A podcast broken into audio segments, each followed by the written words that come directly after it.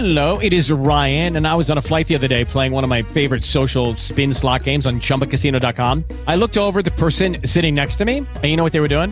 They were also playing Chumba Casino. Coincidence? I think not. Everybody's loving having fun with it. Chumba Casino is home to hundreds of casino style games that you can play for free anytime, anywhere, even at 30,000 feet. So sign up now at chumbacasino.com to claim your free welcome bonus. That's chumbacasino.com and live the Chumba life. No purchase necessary. VGW Group. Void were prohibited by law. See terms and conditions. 18 plus. O caminho mais comum de uma mercadoria que é apreendida pela Receita Federal é o leilão. Mas tem alguns produtos que têm tido frequentemente outro destino. No caso das bebidas como vinhos, whiskies, o caminho tem sido as doações. Para onde? Quartéis e unidades militares, onde são distribuídas em diferentes coquetéis e comemorações de datas especiais, por exemplo. Um levantamento feito em unidades militares no Rio Grande do Sul mostra um pouco dessa realidade. Eu sou o Márcio Miranda e essa situação curiosa é um tema do episódio de hoje do 15 Minutos, nosso podcast diário de resumo e análise do noticiário, gravado aqui na redação da Gazeta do Povo. E eu vou falar ainda de eleição. Mais de uma vez eu citei aqui que o processo para sucessão na presidência já está por aí, né? Os sinais são vários. Mas antes de 2022, tem, claro, 2020. E aí uma eleição municipal que também pode ter muita relação com o que vai acontecer dois anos depois. Eu conversei hoje com o Andréa Torrente, repórter aqui da Gazeta, que trouxe mais detalhes deste assunto. Daqui a pouco a gente vai acompanhar.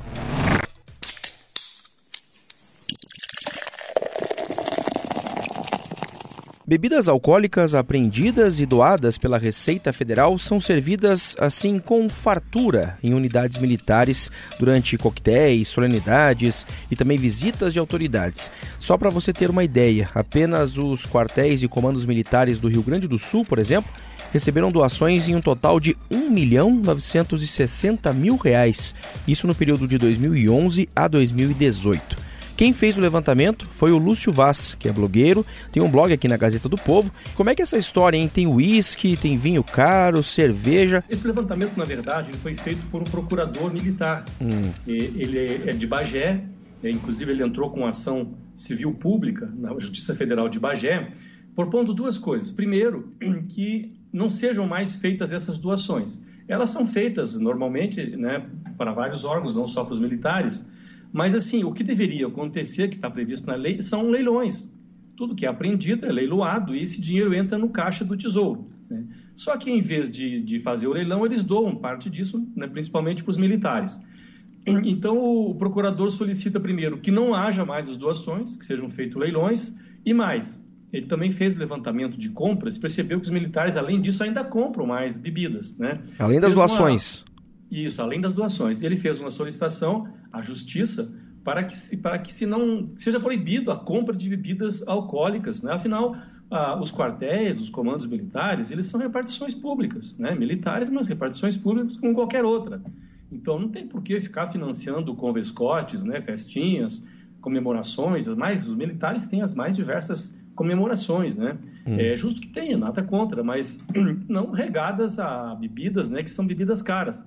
Inclusive, a legislação, o próprio procurador fala disso, a legislação prevê que, eventualmente, possa se usar bebida de álcool. Só que parece que a, a quantia está um pouco exagerada, né? Yeah. É. Lúcio, você tem aí o exemplo de um caso que aconteceu em 2013, envolvendo o comando da Terceira Região Militar em Porto Alegre? Esse lote aí, do, que foi para a Terceira Região Militar, é, isso aí aconteceu em, em abril de 2013 e tinha nesse lote 33, 333 garrafas de uísque. É, havia também é, 410 garrafas de espumante, 200 garrafas de vinho, 100 de licor, 50 de rum, 50 de Campari e 600 cervejas.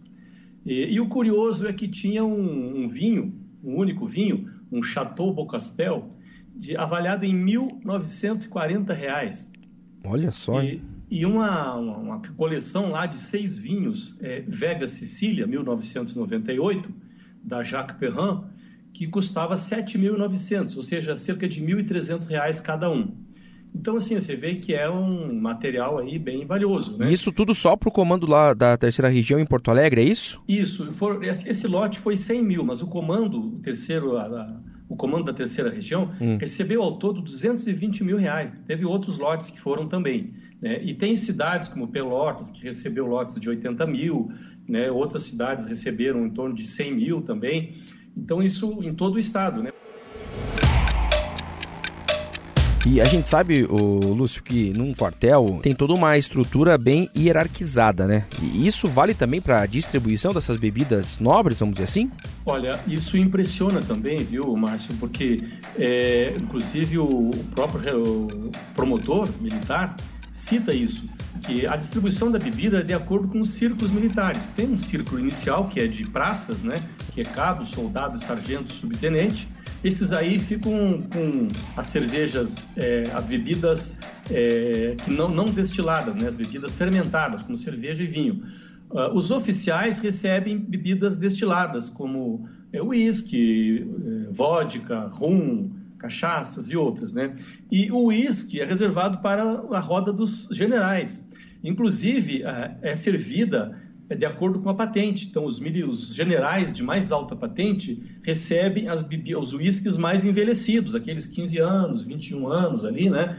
Se, se passar um garçom ali para um general de uma estrela, com, não vai servir, vai ter que servir um de oito anos.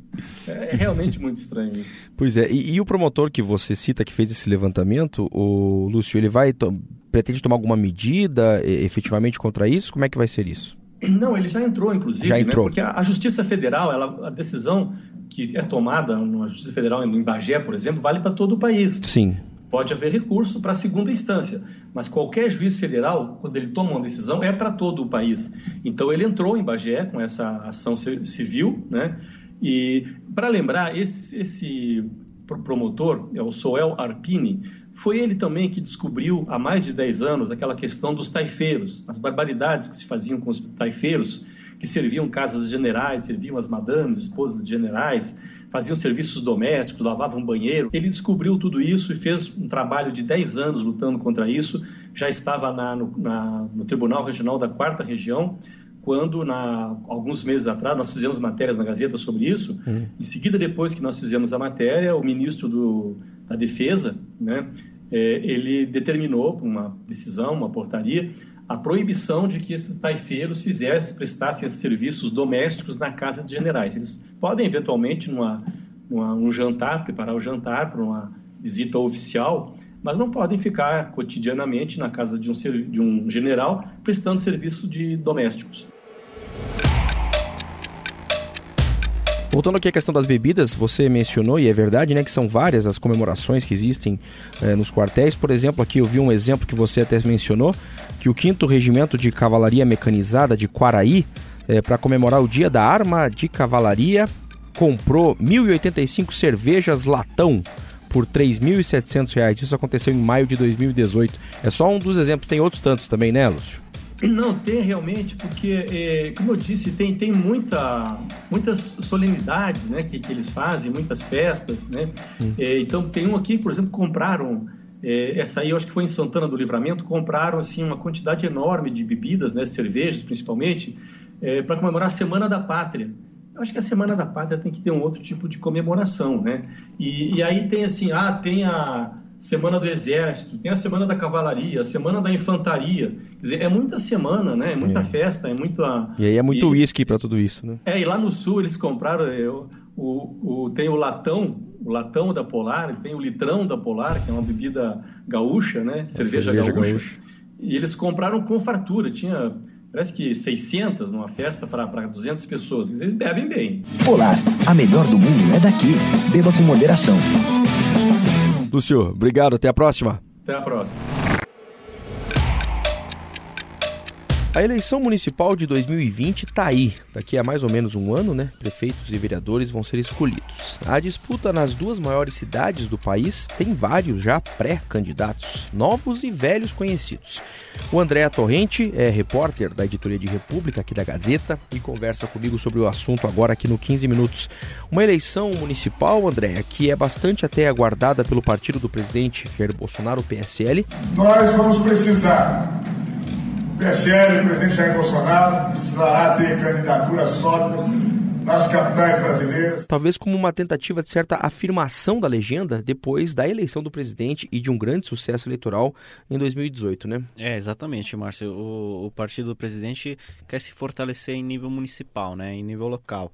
É, o presidente do partido, o deputado Luciano Bivar, ele disse que a meta é lançar candidaturas próprias em todas as cidades com mais de 100 mil habitantes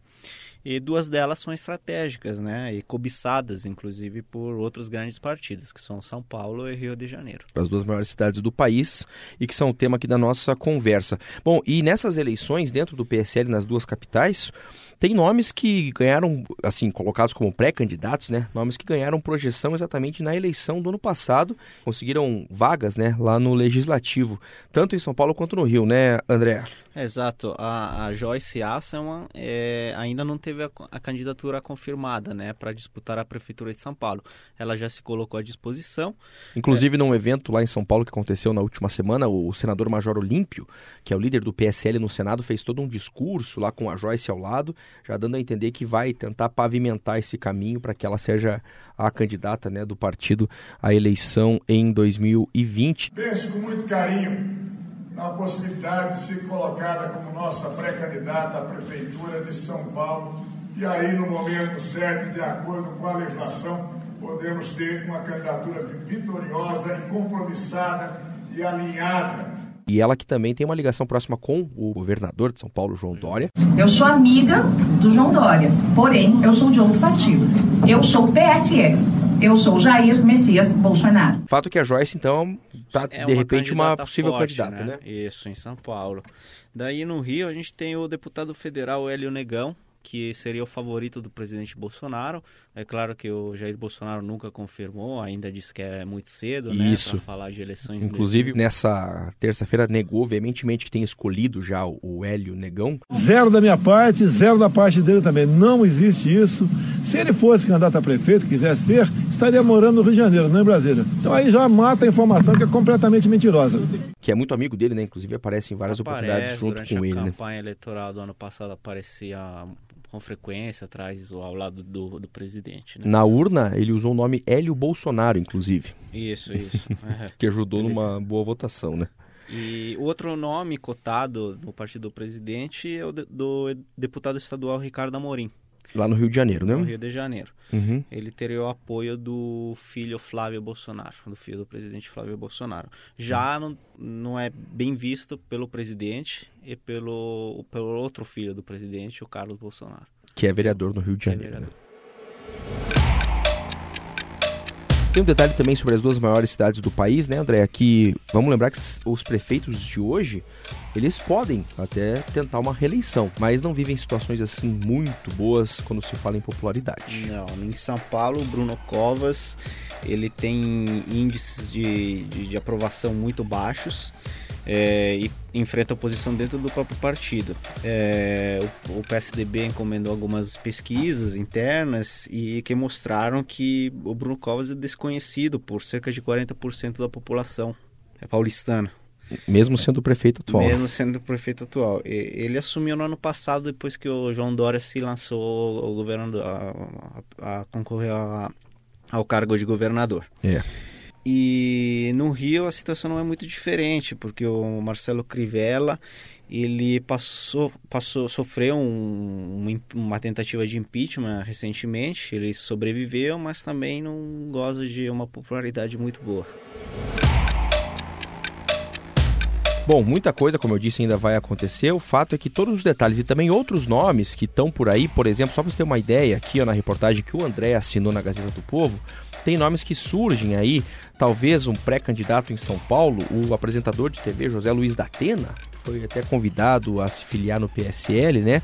Não se sabe exatamente se isso vai acontecer ou não, mas poderia surgir como um pré-candidato e aí rivalizaria talvez com essa pré-candidatura da Joyce. Não é, se vale sabe. lembrar que o Datena ficou filiado ao PT durante 13 anos. E isso então... estaria pesando contra ele, né? No caso de uma filiação ao PSL. Mas também tem outros nomes conhecidos recentes aí, por exemplo, a deputada Tabata Amaral, do PDT, Sim. surgiu como uma liderança nova aí do partido, né, lá no Congresso, estaria surgindo como uma pré-candidata. Mas também depois que votou a favor da reforma da Previdência, contrariando o partido, é É, também perdeu espaço. Quase foi da expulsa, legenda, acabou sendo suspensa, né? etc. O fato é que tem vários nomes, também nomes na esquerda, por exemplo, o Marcelo Freixo, do PSOL, lá no Rio de Janeiro, deve tentar Sim, pela terceira vez, pela né? terceira vez.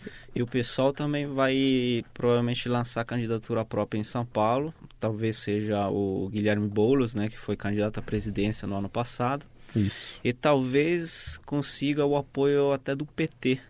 Talvez o PT abra mão de, de lançar uma candidatura própria e apoie o Boulos. É uma tentativa que se faz de composição aí na esquerda, né? Todos os detalhes e mais nomes lá na reportagem que o André assina, o que vem por aí na eleição em São Paulo e no Rio de Janeiro, as duas principais cidades do país. André, obrigado, até a próxima. Obrigado, Márcio. E esse foi mais um episódio aqui do 15 Minutos, nosso podcast diário de resumo e análise do noticiário. E não esqueça que para você ter muito mais informação sobre tudo isso e muito mais, é só assinar a Gazeta do Povo, hein? O 15 Minutos tem a produção da Jennifer Ribeiro e do Vivaldo de Souza Neto, a montagem do Leonardo Bestloff e a edição de conteúdo do Rodrigo Fernandes. Eu sou o Márcio Miranda e agradeço muito a sua companhia. Até mais!